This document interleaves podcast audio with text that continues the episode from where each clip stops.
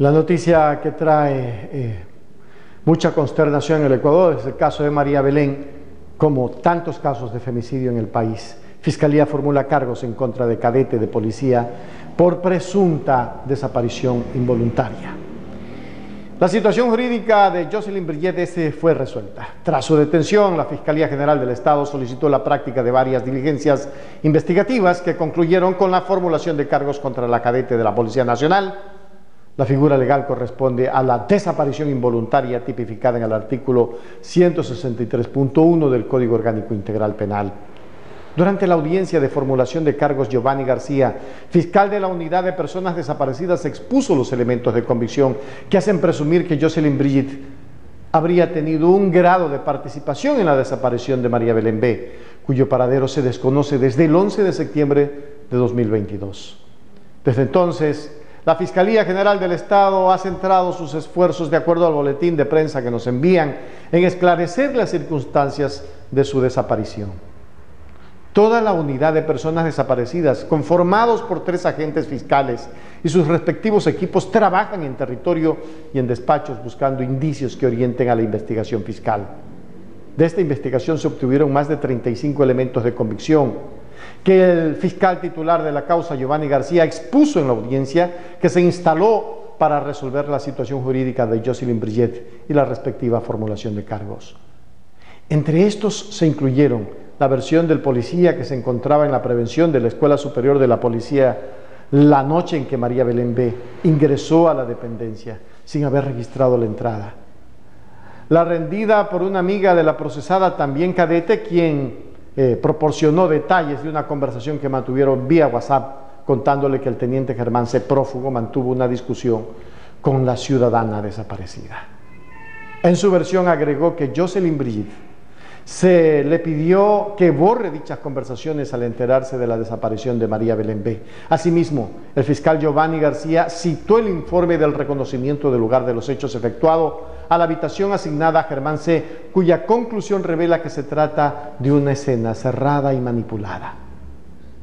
También mencionó el informe técnico pericial de inspección practicado al vehículo que Germán se utilizó para salir de la Escuela Superior de la Policía la madrugada del domingo, que arrojó un resultado positivo a una prueba de luminol, así como el análisis de comunicaciones entrantes y salientes mantenidas entre la procesada Jocelyn Bridget y el teniente Germán C. Con estos y otros elementos de convicción, Fiscalía inició una instrucción fiscal en contra de la procesada y solicitó a la jueza de garantías penales la medida cautelar de prisión preventiva, pedido que fue aceptado con base en lo que establecen los requisitos del artículo 534 del Código Orgánico Integral Penal. La magistrada también aceptó las medidas de protección solicitadas por Fiscalía a favor de los padres y el hijo de María Belén específicamente las del artículo 558, numeral 3, de la misma norma penal, prohibición a la persona procesada de realizar actos de persecución o de intimidación a la víctima o a miembros del núcleo familiar por sí mismo a través de terceros. Tras la denuncia presentada por el teniente Germán C., principal sospechoso de esta desaparición, la Fiscalía General del Estado aplicó el protocolo establecido para estos casos y los mecanismos técnicos jurídicos respectivos. Al respecto, la fiscal general del Estado, Diana Salazar, informó que se desarrollaron más de 28 diligencias entre allanamientos, búsquedas, toma de versiones y disposición de pericias. El 13 de septiembre, Fiscalía inició la fase de investigación previa, solicitando autorizaciones judiciales para la ejecución de allanamientos en la Escuela Superior de Policía, donde se levantaron varios indicios que fueron ingresados en cadena de custodia. Mediante impulso fiscal, también se requirieron videos de las cámaras de vigilancia de la dependencia policial, así como la información de la bitácora de ingreso que reposaba en la prevención. Fiscalía receptó además las versiones del teniente Germán C., de la hoy procesada Jocelyn Brillet, de la madre de María Belén, entre otras. Además, el fiscal solicitó la práctica de una pericia apuesta de elementos pilosos, cabellos y vellos, hallados en la cama de la habitación de Germán C., cuyo resultado será entregado en los próximos días para incorporarse al expediente fiscal. Desde que se conoció de la desaparición de la ciudadana, a Dirección de Derechos Humanos acompaña la investigación para verificar la correcta aplicación de los respectivos protocolos.